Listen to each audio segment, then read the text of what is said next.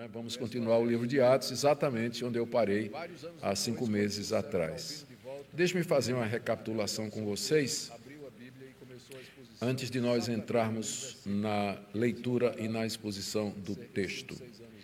Após a ressurreição do Senhor Jesus, conforme Lucas nos narra nos capítulos iniciais do livro de Atos, o Senhor Jesus apareceu aos seus discípulos e ordenou que eles ficassem em Jerusalém, aguardando a promessa do Espírito Santo e eles receberiam o poder necessário para serem testemunhas da ressurreição de Jesus em todo o mundo. E, de fato, o Espírito Santo veio sobre eles, é o capítulo 2 de Atos. A igreja estava reunida, era cerca de 120 pessoas, aconteceu no dia de Pentecostes, e Pedro ali prega um sermão para as multidões, e o número das pessoas que creram na sua palavra, que creram no Evangelho, chegou a 3 mil homens, conforme o relato de Atos. No capítulo 3, na sequência, Lucas conta o episódio. Havia muitas curas feitas pelos apóstolos, mas Lucas destacou essa daqui no capítulo 3, de um aleijado que morava na entrada, ou vivia na entrada do templo, em uma das portas. E Pedro cura aquele homem e depois prega um sermão para a multidão que se reuniu ali, espantada com aquilo que havia acontecido, porque aquele aleijado era conhecido da cidade toda. Então, algo extraordinário havia acontecido. Né? E o pessoal queria saber que poder era aquele que podia mudar a vida daquele homem. Ah, Pedro anuncia a ressurreição de Cristo, diz que é em nome de Jesus que aquela pessoa está curada ali e o número de crentes agora passa de 5 mil. A igreja vem crescendo ah, de uma forma assombrosa ali. No capítulo 4, nós lemos de que os líderes judeus eles ficaram revoltados, enciumados, com o fato de que os apóstolos estavam causando um tumulto em Jerusalém e multidões estavam, estavam vindo ouvir o que eles estavam ensinando e não eram poucos os que estavam se convertendo àquela fé. Então, eles mandam prender Pedro e João, e no dia seguinte, Pedro é convocado para se explicar diante do sinédrio. Evangelho, ele prega em nome de Jesus, afirma que Jesus está vivo, o mesmo Jesus que eles haviam matado pouco, poucos dias antes, e que era no nome dele e no poder de Jesus que aquele homem estava ali curado em frente deles.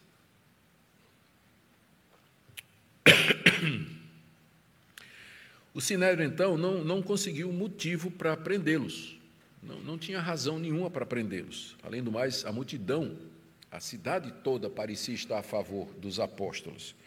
Então, eles resolvem ameaçar os apóstolos, soltá-los e avisar que eles não mais pregassem no nome de Jesus, no que, naturalmente, os apóstolos desobedeceram.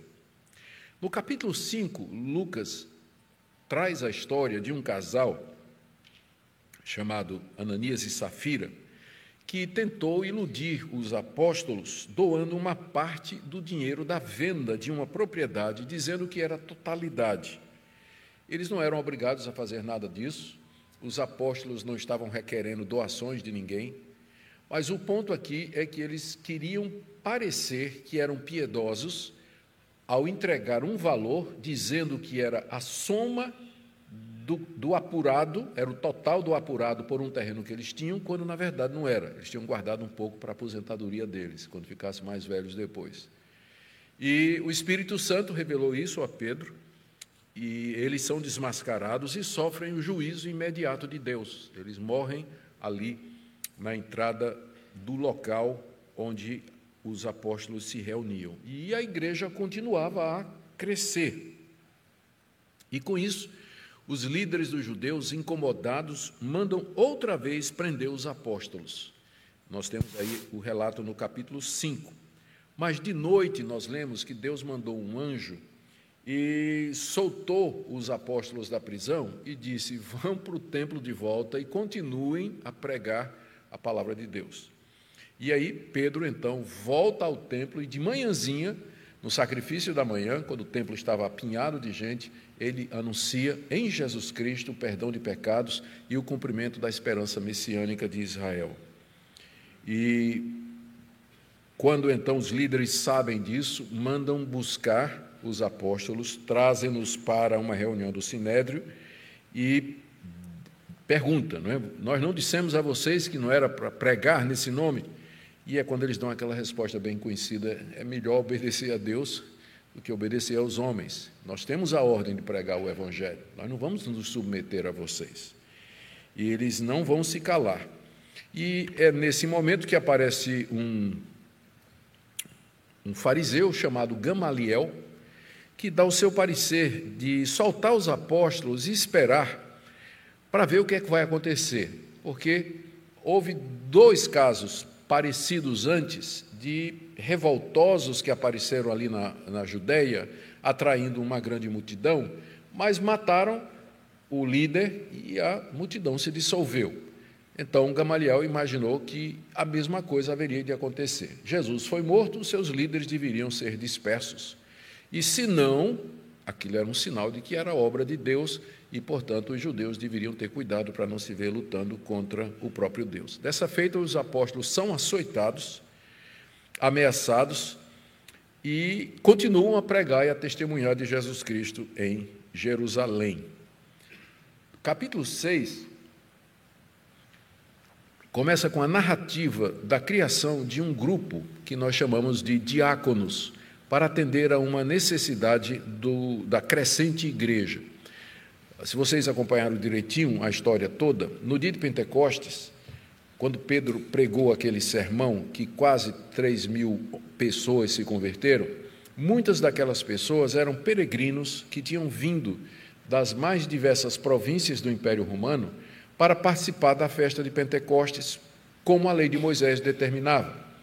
Então, aparentemente, muitos daqueles, com suas famílias, ficaram em Jerusalém, porque eles creram no Messias, eles creram que Jesus é o Messias, e resolveram ficar ali na comunidade, junto com seus irmãos em Cristo, não voltaram para casa. E a pergunta é: como é que esse povo ia comer? Criou um problema social. De onde vem comida para esse pessoal? Então, nós já vimos como Várias pessoas estavam vendendo propriedades e dando ofertas vultuosas para a igreja, para que, para os apóstolos, para que os apóstolos administrassem e cuidassem que não faltasse comida para ninguém, que todos fossem bem atendidos. Mas era, era muita gente, eram só doze apóstolos, eles não tinham condição de pregar, anunciar o reino de Deus, atender as pessoas e ainda cuidar das viúvas e dos necessitados ali. E o resultado é que começou a ter murmuração gente que não estava sendo atendida com a cesta básica e, portanto, estava reclamando. Os apóstolos perceberam isso e, com muita sabedoria, eles resolveram delegar essa parte a um grupo que foi eleito pela própria comunidade. Sete homens cheios do Espírito Santo, cheios de fé. Os nomes deles estão aí no, no versículo 5 do capítulo 6. Estevão, Filipe, Prócoro, Nicanor, Timão, Pármenas e Nicolau são nomes gregos, ou seja, de judeus da dispersão, não eram judeus da Judéia. Então ninguém poderia dizer que estava havendo preconceito, porque quem ia administrar agora era o pessoal da dispersão, cujas viúvas estavam sendo não atendidas. E essas pessoas então foram apresentadas aos apóstolos, que impuseram as mãos sobre eles e os consagraram para cuidar daquele, daquele importante negócio. Então, é aqui que tem o surgimento na igreja desse grupo que é dedicado à, à obra social da igreja, a cuidar dos pobres, dos doentes, dos necessitados da igreja, para que os pastores, para que os presbíteros, os líderes se ocupem de fazer o seu trabalho que é a supervisão espiritual, pregação da palavra de Deus, aconselhamento, visitação, socorro aos aflitos, resolução de problema, pacificação do rebanho, enfim, todas estas coisas para as quais os presbíteros e pastores são chamados.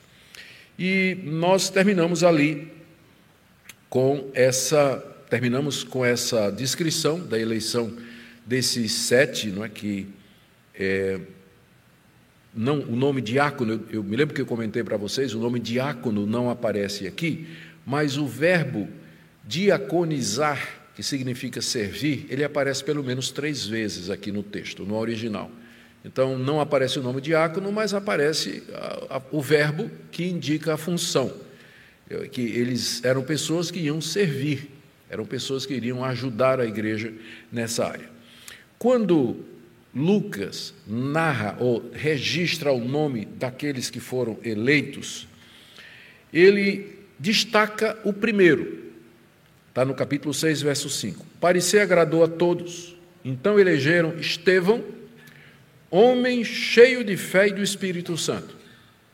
E aí ele diz: Filipe, do qual ele não adjetiva, não diz absolutamente nada, Prócoro, um ilustre desconhecido, Nicanor, também um ilustre desconhecido, Timão, Pármenas, também desconhecidos, Nicolau, talvez seja o Nicolau que mais adiante vai se desviar e criar a seita dos nicolaítas que aparece lá em Apocalipse, mas a gente não tem certeza.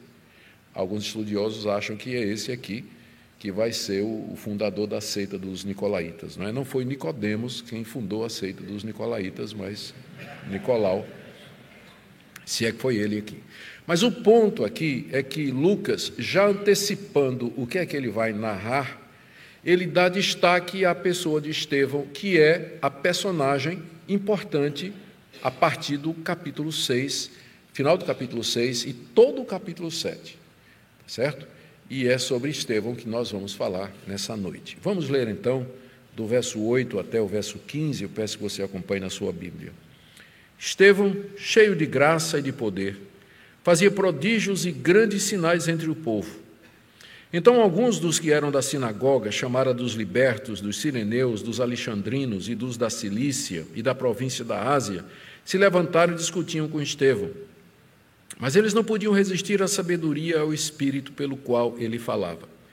Então subornaram alguns homens para que dissessem: Ouvimos este homem proferir blasfêmias contra Moisés e contra Deus atiçaram o povo, os anciãos e os escribas, e investindo contra Estevão, o agarraram e levaram ao sinédrio. Apresentaram testemunhas falsas que disseram: Esse homem não para de falar contra o lugar santo e contra a lei. Nós o ouvimos dizer que esse Jesus, o Nazareno, destruirá esse lugar e mudará os costumes que Moisés nos deu. Todos os que estavam sentados no sinédrio, fitando os olhos em Estevão, viram seu rosto como se fosse rosto de anjo até aqui. Pai querido, diante da tua palavra, nós pedimos a iluminação do Espírito Santo, para que possamos compreendê-la, não somente o que ela significou quando foi escrita, mas também o seu sentido para nós hoje. Abençoa o teu povo aqui reunido nessa noite e em todo lugar onde teu nome é verdadeiramente invocado. Em nome de Jesus. Amém.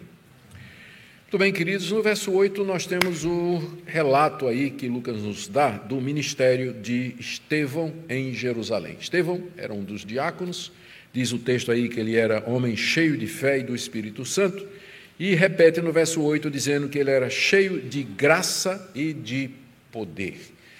Ele era pleno do Espírito Santo. Ele era dominado pelo poder de Deus, era revestido do Espírito Santo para o ministério para o que ele foi designado. Ele foi designado para cuidar dos órfãos e das viúvas e distribuir alimentos. Mas algumas pessoas Deus dá dons em abundância. Estevão não somente foi escolhido por ser um homem de boa reputação e que tinha cuidado para com os pobres, mas também porque ele tinha essa habilidade, essa capacidade de testificar e de pregar a respeito de Jesus Cristo. Então, há determinadas pessoas, através da história da igreja, que Deus levanta, a quem Deus orna e agracia com dons diversos. E essas pessoas são boas em tudo que elas fazem, e, são muitas coisas que elas podem fazer. Então, eu, a gente fica feliz quando tem um dom e que a gente exerce bem. Mas Estevão, ele agora é chamado para duas coisas: cuidar dos órfãos e das viúvas e agora para pregar o evangelho de Cristo Jesus. Para isso ele estava cheio de graça e de poder. A graça aqui é a graça de Deus. É o favor de Deus para deixar claro que o que vai acontecer, que a capacidade dele não provém dele, mas da ação do Santo Espírito no coração dele.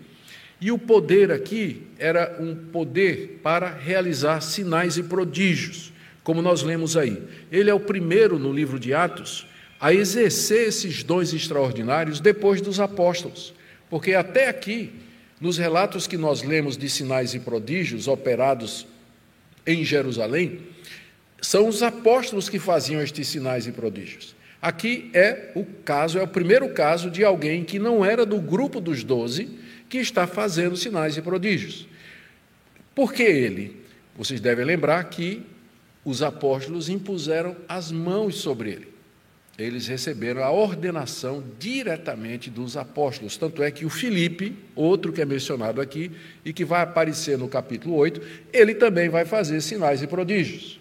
E é o segundo que vai fora da, da lista dos doze que recebeu essa capacidade extraordinária. Esses sinais e prodígios tinham como objetivo demonstrar aos judeus descrentes que a mensagem que Filipe estava trazendo era verdadeira. Estava falando a respeito de Cristo, de que ele era o Messias. E os sinais e prodígios, a cura de aleijados, de cegos, leprosos, expulsão de demônios, tudo aquilo apontava não para Estevão, mas apontava para aquele que Estevão pregava, para deixar claro que vinha de Deus aquela mensagem que ele estava pregando. Ele não era um falso profeta, mas ele estava anunciando a verdade de Deus. A prova é que Deus deu a ele os mesmos sinais que deu a Jesus e que deu a Moisés e que deu a Elias, esses grandes homens que Deus levantou através da história, que foram capazes de fazer coisas extraordinárias, porque eles eram portadores da revelação, estavam trazendo a palavra de Deus. Então Estevão está lá no meio do povo, pregando e fazendo sinais e prodígios, milagres, coisas extraordinárias. Quando ele diz aqui que, que Estevão fazia prodígios e grandes sinais entre o povo, a palavra povo ah, no original, Laos, é a palavra que geralmente é usada para se referir ao povo judeu. É o povo judeu. Esses sinais e essa pregação era voltada para os judeus e tinha como objetivo convencê-los de que Jesus de fato era o Messias que eles esperavam. Não é? é eles ainda não eram crentes, mas os sinais eram voltados para isso. E aqui é um detalhe que me ocorreu hoje, enquanto eu estava meditando aqui, é que os sinais e prodígios, quando eles são feitos, eles geralmente são feitos visando os descrentes. Porque se você já é convencido, se você já é crente, você não precisa de um milagre para você acreditar, porque você já acredita. Mas os sinais e prodígios eram voltados para convencer os descrentes de que aquilo que estava sendo pregado era verdadeiro.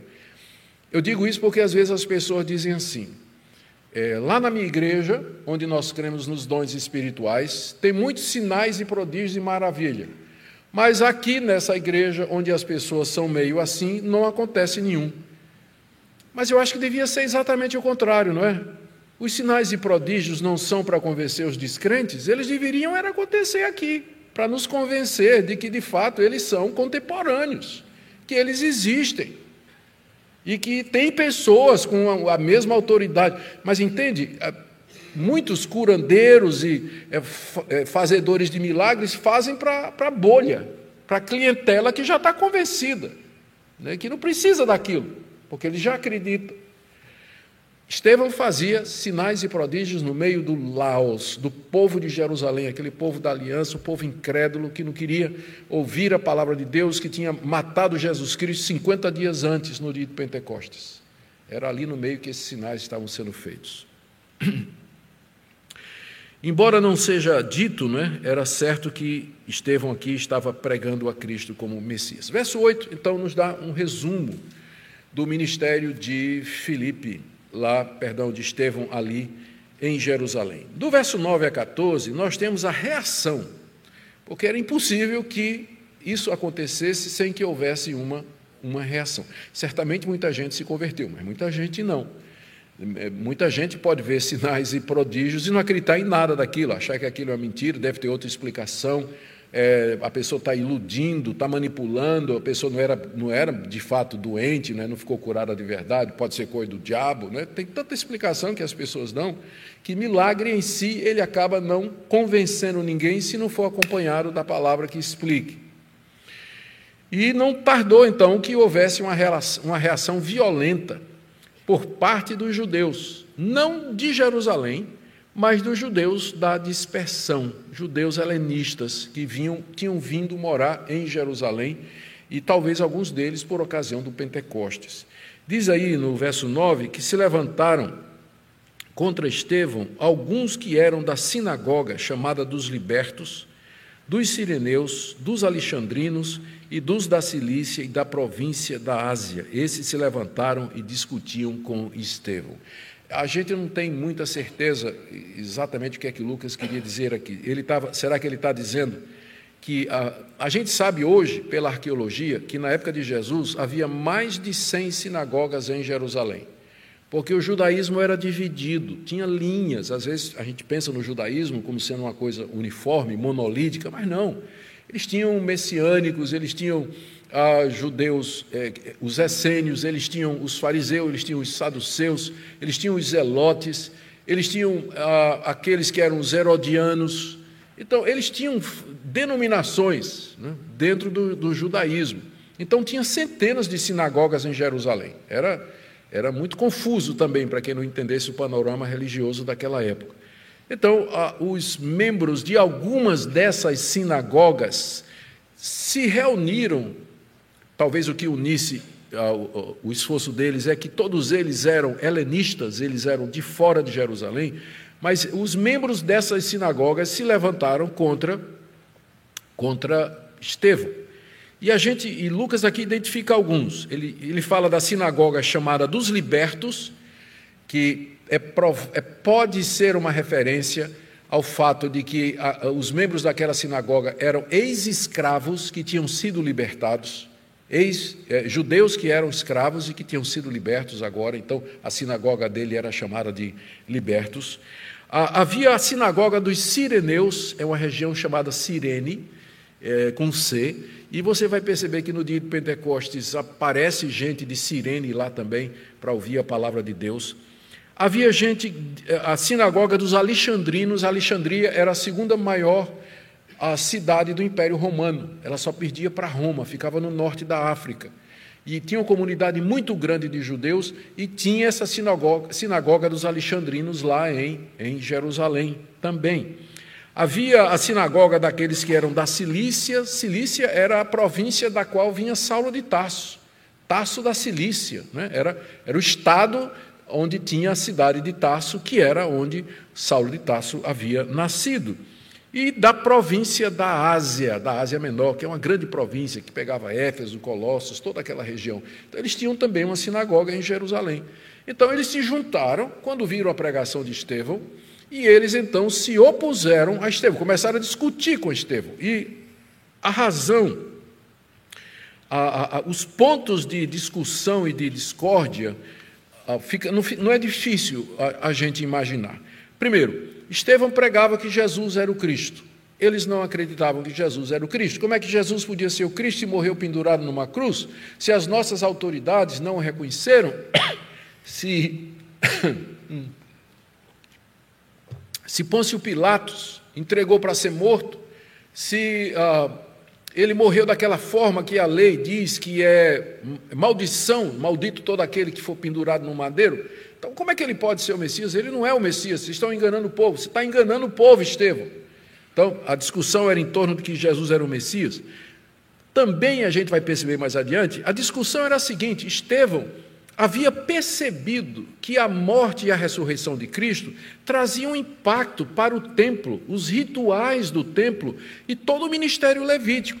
Então Estevão estava dizendo que a circuncisão os sacrifícios, a dieta dos judeus, as festas não valiam mais, porque em Cristo tudo aquilo foi cumprido. Imagina você pregar isso em Jerusalém, não é? Cheio de sinagogas, judeus de fora e de dentro, e ele está dizendo: olha, isso tudo aqui acabou, a religião de vocês caducou, porque ela apontava para Jesus o tempo todo, e Jesus já veio, já cumpriu tudo. As leis cerimoniais foram cumpridas e elas não valem mais nada. Era essa, provavelmente, a razão para a contenção dos judeus com Estevão, porque antes de Paulo, parece que Estevão foi o primeiro a perceber as implicações da morte e da ressurreição de Jesus Cristo. Porque os, os próprios apóstolos, eles ficaram em Jerusalém. E eles, não, e eles continuaram como judeus praticantes. Boa parte dos judeus lá da, da, de, de Jerusalém, que creram em Jesus, eles continuaram indo ao templo, circuncidando os filhos, guardando a dieta religiosa. Lembra que quando Pedro é chamado para pregar o evangelho a Cornélio, e quando Deus manda pelo Espírito Santo aquela visão do lençol, para convencer Pedro, Pedro disse: Eu nunca entrei na casa de um gentil, eu não vou não vai ser agora que eu vou entrar. Né, foi preciso Deus convencer. Pedro, depois de convertido, ainda permanecia muito judeu. Mas Estevão, ele entendeu, antes de Paulo, Paulo é quem melhor entendeu. Mas antes de Paulo, Estevão já tinha percebido que a morte de Cristo e a sua ressurreição significava o fim do judaísmo, o fim da religião do Antigo Testamento. E ele não estava falando mal, ele estava dizendo falando do cumprimento, que finalmente aquilo pelo, para o qual todas aquelas cerimônias apontavam havia acontecido. Ah, o texto diz aí que os, os opositores de Estevão não conseguiram contradizer, humilhar, vencer Estevão no debate público. Verso 10: eles não podiam resistir à sabedoria e ao espírito com que ele falava. Porque Estevão respondia, explicava, provava com sabedoria e ele estava cheio do Espírito Santo. A plenitude do Espírito Santo aqui não era para fazer milagres, mas para dar coragem a ele, para testificar sem temer a morte, inteligência para explicar a Escritura, sabedoria para responder às acusações, de tal maneira que os helenistas não conseguiam pegar Estevão ou vencê-lo num debate público, humilhá-lo, deixá-lo sem resposta diante do público. Não conseguiam. Porque pelo Espírito Santo, pelo poder do Espírito Santo, Estevão respondia a todos os questionamentos. Quando eles perceberam que não iam vencer no debate, eles então apelaram para outros meios para calar Estevão. Lemos aí no verso 11: Então subornaram alguns homens para que dissessem: Ouvimos esse homem proferir blasfêmias contra Moisés e contra Deus. Eles subornaram, compraram homens ímpios, ah, porque ali eles é, eram judeus, né? Esses falsos, essas falsas testemunhas eram judeus. E a lei de Moisés dizia: não darás falso testemunho contra o teu próximo. Mas mesmo assim eles acharam dois judeus, ou mais, dois ou três judeus, a lei de Moisés exigia dois ou três, para dizer que Estevão estava blasfemando contra Deus e contra Moisés. Ora, Estevão não estava blasfemando contra Deus. Blasfêmia era um pecado punido com a morte no Antigo Testamento. Blasfêmia contra Deus era punido com a morte. Estevão blasfemar significa falar mal. É isso que a palavra significa. Estevão não estava falando mal de Deus, estava dizendo que Deus havia cumprido aquilo que ele prometeu na pessoa de Jesus Cristo. E que, portanto, uma nova era havia começado do Evangelho. E que aquelas leis, aqueles cerimoniais, tudo aquilo havia passado. Ele não estava falando mal de Deus, falando bem, dizendo que Deus cumpriu suas promessas, e de Moisés muito menos. Não estava falando mal de Moisés. Está dizendo que tudo aquilo que Moisés profetizou, escreveu e antecipou encontra eh, o seu significado na pessoa de Jesus Cristo. Mas aí, a falsa testemunha é aquela que pega um pedaço da verdade e torce de maneira a apresentar uma mentira completa. E foi exatamente o que aconteceu. E quando os judeus ouviram isso, que aqueles homens estavam dizendo: Olha, Estevão está falando mal de Deus e mal de Moisés, aí foi um tumulto em Jerusalém. Ali foi um tumulto em Jerusalém. O pessoal se alvoroçou, diz aí o texto, no verso 12, que eles atiçaram o povo. Tipo assim: esse homem merece morrer, esse homem está atacando a nossa religião. Esse homem não fala da parte de Deus, ele está insultando Deus. Atiçaram o povo, os anciãos que eram os presbíteros, aqueles que governavam espiritualmente o povo, e os escribas, que eram as autoridades versadas na lei de tanto copiar os rolos da lei, eles conheciam a lei e eram considerados como mestres, e, é deles que vêm os rabinos futuramente. Então, o povo, os anciãos e os escribas ficaram horrorizados com aquilo que as testemunhas estavam dizendo e agarraram Estevão e levaram Estevão para o sinédrio. O sinédrio era a maior instituição entre os judeus era composto de 72 anciãos, mais o sumo sacerdote, se dividia entre fariseus e saduceus e decidiam matérias religiosas e civis.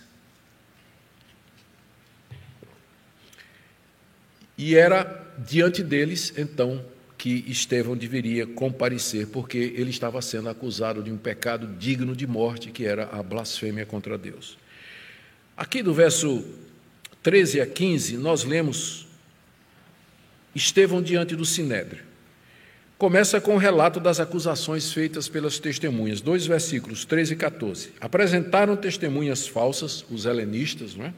Apresentaram testemunhas falsas que disseram: Esse homem não para de falar contra o lugar santo e contra a lei.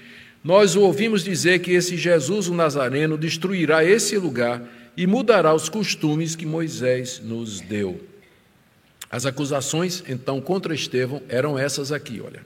Primeiro, falar contra o templo. O templo era algo precioso para o judeu, era a expressão da presença de Deus. Havia sido reconstruído por Herodes no ano 6, a obra tinha terminado no ano 6 antes de Cristo, e era mais suntuoso do que da época de Salomão. Agora, quando a gente teve essa viagem em Jerusalém, tive lá pela primeira vez, não tivemos a oportunidade de, de, de, de, ver o templo, né? até porque tem uma mesquita muçulmana construída em cima dele. Mas a muralha, nós andamos pelas ruas de Jerusalém, é, é um negócio impressionante, impressionante. E você olha assim e diz: Meu Deus. Agora eu entendo porque Jesus disse, né, o que os discípulos disseram: Vê de que pedras, né, que coisa bela, que construções maravilhosas. De fato, o templo de Herodes, que era o templo que estava em pé nessa época, era algo grandioso e o judeu se orgulhava disso, era o símbolo da presença de Deus. E agora Estevão está dizendo que vai ser destruído. Essa é a primeira acusação. Segundo, disseram que ele estava falando contra a lei de Moisés, o que incomodava especialmente os fariseus, que eram os guardiães da lei de os guardiãos da lei de Moisés. Eles disseram ainda que Estevão estava pregando que esse tal de Jesus ia destruir o templo e que Jesus ia mudar os costumes dados por Moisés. Essas foram as acusações. Agora, preste bem atenção: há um fundo de verdade nessas acusações contra Estevão. Porque, como eu disse, Estevão parece que foi o primeiro a perceber as implicações da morte e da ressurreição de Cristo para o judaísmo e suas instituições. Estevão percebeu que o templo, com seu culto, sacrifício e sacerdote, não valiam mais. Eles foram vencidos pela morte de Cristo, sacrifício perfeito, completo, final, último. Não precisa mais sacrifício, não precisa mais sacerdote. Cristo é o nosso sacerdote. Não precisa mais todo aquele ritual que era feito lá no templo. Deus agora busca quem o sirva em espírito e em verdade. Quanto à lei de Moisés, suas cerimônias e rituais também passou. Que o templo seria destruído foi o próprio Deus, é, que, é, que, foi o próprio Deus, através de Cristo, que disse isso. Estevão não, não, não tirou isso do bolso, né, da manga. Mas Jesus tinha dito aos discípulos: vocês estão vendo essas pedras aqui? Isso aqui vai ser destruído.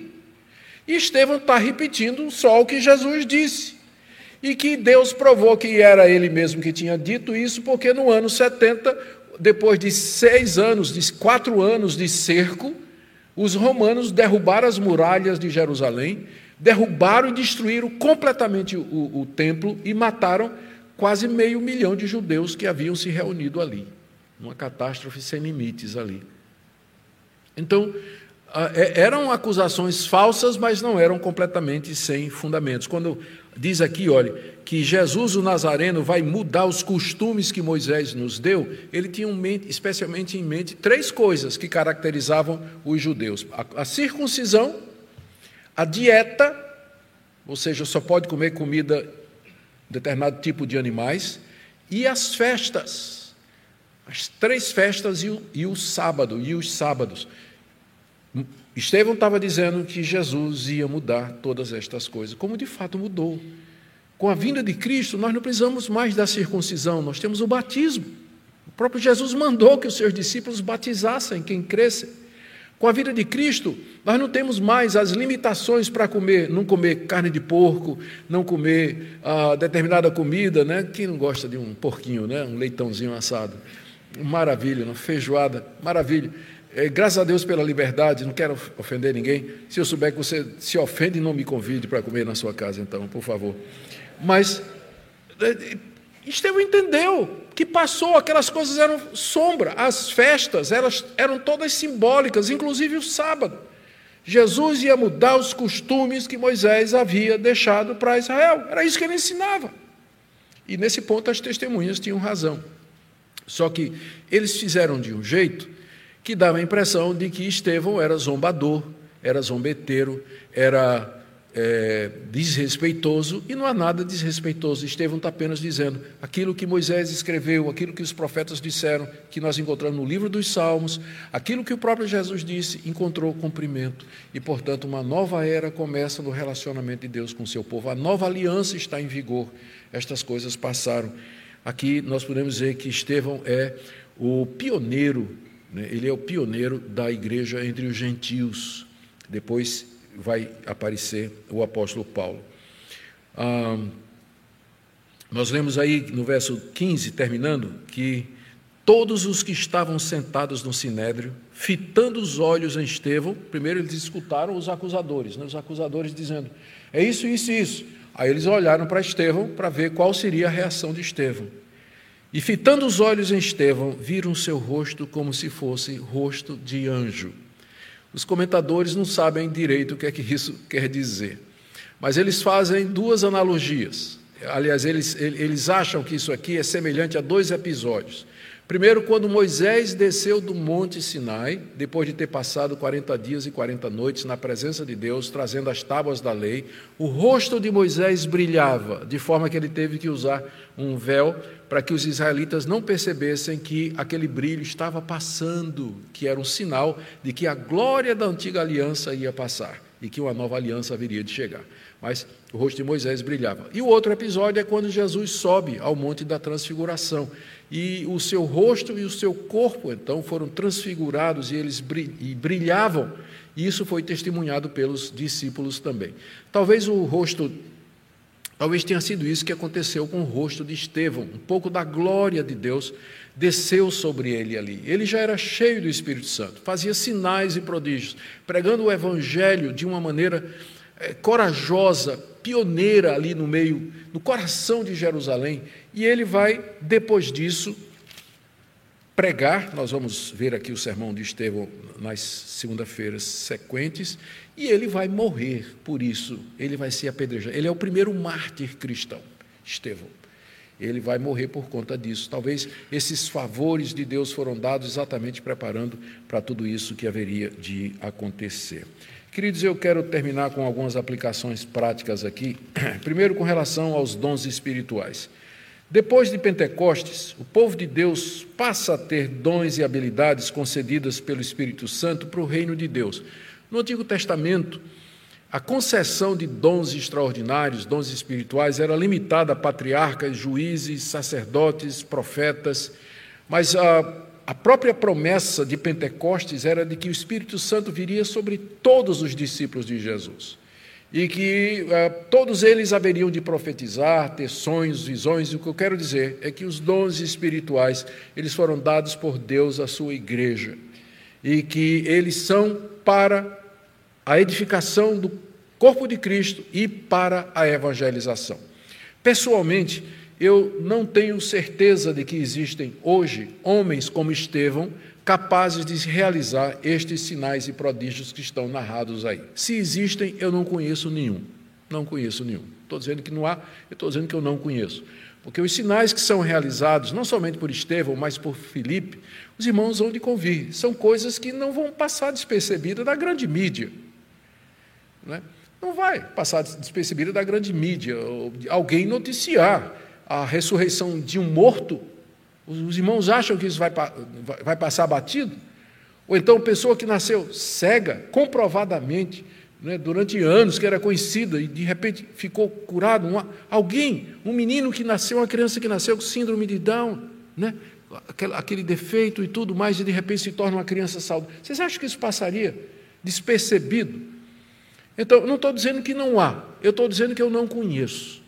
Não, é? não, não, quero me ver lutando contra o Espírito Santo, por isso eu tomo essa, sempre tomei essa posição. Se Deus quer fazer, Ele vai fazer. Né? Já orei no começo da minha vida cristã por uma série de dons espirituais, não vou dizer quais, orei por uma série de dons espirituais, e nunca Deus me deu nada disso. Minha vida cristã toda foi pela fé. Já pedi a Deus manifestações, tipo assim, quero ver alguma coisa, quero sentir alguma coisa. Faz alguma coisa que eu olhe assim e diga, é Deus, tem que ser Deus. Eu sou a encarnação daquilo que está na Bíblia, né? Vivemos por fé e não por vista. Minha vida toda foi vivendo por fé. Tem outros irmãos que parece que Deus deu outras coisas. Eu quero me alegrar com eles. Mas eu sempre tive que andar pela fé. Crendo naquilo que eu não vejo, acreditando naquilo que às vezes não sinto, perseverando naquilo que eu não ouço, som de asa de anjo, o farfalhado das asas do anjo Gabriel vindo trazer uma mensagem numa revelação de noite. Deus sabe o porquê. Mas uma coisa eu sei: é? e por mais que alguns irmãos valorizem tudo isso, lembremos que estes sinais e essas manifestações, elas em si não têm valor se não for acompanhada pela palavra de Deus. Porque o que converte, o que transforma, o que informa, o que muda, o que o Espírito usa para transformar vidas é a palavra que ele inspirou. É a palavra que ele inspirou. Minha segunda aplicação é com respeito ao templo e à lei de Moisés. E vocês, tenho certeza, já imaginaram o que é que eu vou dizer. As instituições do Antigo Testamento, como Estevão claramente percebeu, se cumpriram em Cristo Jesus. O cumprimento das palavras de Estevão, referente a Jesus, o templo e a lei, estão evidentes na história. O templo, de fato, foi destruído. E eu digo isso, eu não canso de bater nisso, eu, eu não entendo porque existem irmãos de igrejas evangélicas, pastores, que insistem no judaísmo, ou, ou, ou, ou trazer de volta aquilo que Estevão já percebeu que tinha passado. Gente, eu tive, quando tivemos agora em Jerusalém, ah, nós fomos ao lugar lá onde tradicional. Vamos lá no Rio Jordão. Né? Então, quando vai ao Rio Jordão, qual é a primeira coisa? Ah, vou me batizar de novo. Né? Pastor Cláudio ameaçou que esse batizado novo é expulso da igreja. Né? Ameaçou. Brincadeira. Mas aí, nos levaram para o lugar, ah, e, eu, e eu perguntei: foi aqui que João Batista batizou Jesus? Não, que batizou mais lá em cima, lá na, no deserto da Judéia. É verdade. Né? Que, que João Batista estava pregando no deserto da Judéia. Então o local é mais em cima, mais lá em cima. Mas eles acharam um lugar prazível, é, é bonito, Fizeram uma escadinha, fizeram um negócio bonitinho para o pessoal que quisesse batizar no Rio Jordão. E quando a gente estava lá, né, tinha uma turma toda vestida de branco lá, se batizando no Rio Jordão, como se se batizar no Rio Jordão tornasse o batismo dele mais válido ou mais aceitável diante de Deus. Eu creio que não. Quando a gente visitou Jerusalém, a quantidade de pessoas no muro das lamentações, raspando um pozinho do muro. E indo para os locais históricos da história de Jesus, para como se aquilo trouxesse alguma alguma coisa a mais, um plus. Eu quero dizer que a viagem é maravilhosa e foi muito bom para acrescentar conhecimento para mim. Se um dia vocês puderem ir, fica de olho que vai ter caravana aqui, não é? Breve aqui na igreja, se Deus quiser, vamos fazer outra. Fica de olho aí. E mas não tem nada de santo em Israel. Não tem nada de santo lá. A gente viu uma coleção. De... Teve gente que pediu, eu confesso, gente, parente meu, disse assim: dá para trazer um frasco com água do Mar Morto? Aquele que você tentou boiar e se afundar, que aparece todo melado de lama e você não. Eu disse: tá, eu trouxe o um frasquinho para a pessoa, né? Eu disse: se você se ungir com isso aí, eu digo ao seu pastor. Então é impressionante, o pessoal vende essas coisas, virou comércio esse tipo de coisa. Gente, a simplicidade do Evangelho. Todas essas coisas do Antigo Testamento passaram, o Senhor Jesus aboliu, Estevão estava certo quando ele estava ensinando isso aqui, que mais tarde vai ser ensinado pelo apóstolo Paulo e outros também. Quanto ao poder do Evangelho, ele tanto converte multidões como desperta o ódio e a perseguição. Irmãos, nunca esperemos que o mundo vá aceitar o Evangelho de Cristo sem ódio e sem perseguição. Você sempre vai ter aqueles que vão ser convencidos e vão crer, e você vai ter aqueles que vão odiar e vão perseguir até a morte, até fazer o que esses fizeram com Estevão, levantar falsa testemunha e pedir a morte dele diante do sinédrio. Aquilo que Jesus tinha dito aos seus discípulos sobre serem perseguidos se cumpriu literalmente em Estevão. Falsamente acusado de pregar contra o templo e Moisés, duas testemunhas ou várias testemunhas contra ele e assim por diante. Também eu queria dar uma palavrinha aqui com relação à reforma protestante, já que hoje nós comemoramos a reforma. Para os judeus, parecia que Estevão estava ensinando coisa nova, uma heresia, não é? Está ensinando novidade. Não, não. Estevão, na verdade, estava retornando às Escrituras. Ele estava dizendo o que é que Moisés tinha dito, ele está dizendo o que é que a lei dizia e que essas coisas encontraram o seu cumprimento. Foi a mesma coisa na reforma protestante. Lutero, Calvino, Zwinglio, os seus adversários disseram que eles estavam trazendo novidade, nada. Eles estavam dizendo, eles apontavam para os pais da igreja e apontavam para as Escrituras e diziam: que nós estamos ensinando é o antigo Evangelho. Antiga, são as antigas doutrinas da graça, não estamos ensinando nada novo. Porque essa é uma das acusações que foram feitas aos reformadores e aos protestantes, né? São heréticos com inovações e assim, não, nós só queremos o velho evangelho, o caminho antigo, conforme está na Escritura. E finalmente, queridos, Quantas eleições? A gente percebe aqui que, apesar de toda, de tudo que se poderia dizer do sinédrio e dos acusadores, Estevão se submeteu ao julgamento. Ele não, em momento nenhum, ele, ele se levantou, ele, a gente vai ver isso aqui, não é? Ele, ele fala, ele, ele, ele diz a, a verdade, mas ele se curva diante da autoridade que está diante dele, porque como ele sabia, e todos os judeus sabiam, toda autoridade procede de Deus. E ele então ali se curva e ele vai à morte por aquela autoridade, sem protestar. Humilde como Jesus, que disse a Pilatos: Pilatos disse para ele: Você não sabe que eu tenho autoridade para matar você? Qual foi a resposta de Jesus? Essa autoridade que você tem foi dada do alto. Você tem essa autoridade somente porque Deus lhe deu essa autoridade. Não quer dizer que você esteja certo mas essa autoridade foi dada pelo alto. Nesse, nesses dias pós-eleição, é, os dias pós-eleição, eu me lembro que eu coloquei alguma coisa no Twitter, a, a teologia dos crentes vai ser testada no dia seguinte às eleições, qualquer que seja o resultado. É isso? Aí é que nós vamos ver a seriedade da teologia da igreja evangélica. Vamos aceitar, humildes, sabendo que é a vontade de Deus, sabendo que Deus governa sobre tudo e todos, vai conseguir cumprir o que está escrito, 1 Timóteo capítulo 2, ore pelo governante, peça a Deus pelos governantes para que tenhamos uma vida tranquila e mansa, com toda piedade e respeito, ou vamos nos revoltar, como algum, alguém me, me disse aqui, mandou um Twitter para mim, desaforado, dizendo, vontade de Deus ou vontade do povo? Um dilema que não existe na cabeça do calvinista. Não existe esse dilema na cabeça do calvinista, porque Deus é Senhor de todas as coisas. E é nisso que nós descansamos, é, nisso que nós encontramos refúgio e esperança. Aqueles que tinham esperanças escatológicas e apocalípticas de, à esquerda ou à direita, depois do resultado das eleições, vão se ver. Como você vai se ver, meu irmão? Você vai, vai estar desesperado. Mas nós não. Me lembro de ter postado também que alguém me disse assim: ah, você já está preparando o discurso de derrota da igreja depois da eleição. Eu disse: não, meu irmão, meu discurso está preparado há 3.500 anos e li o Salmo 2 para ele. O Senhor reina, o meu rei está sobre o seu santo monte Sião.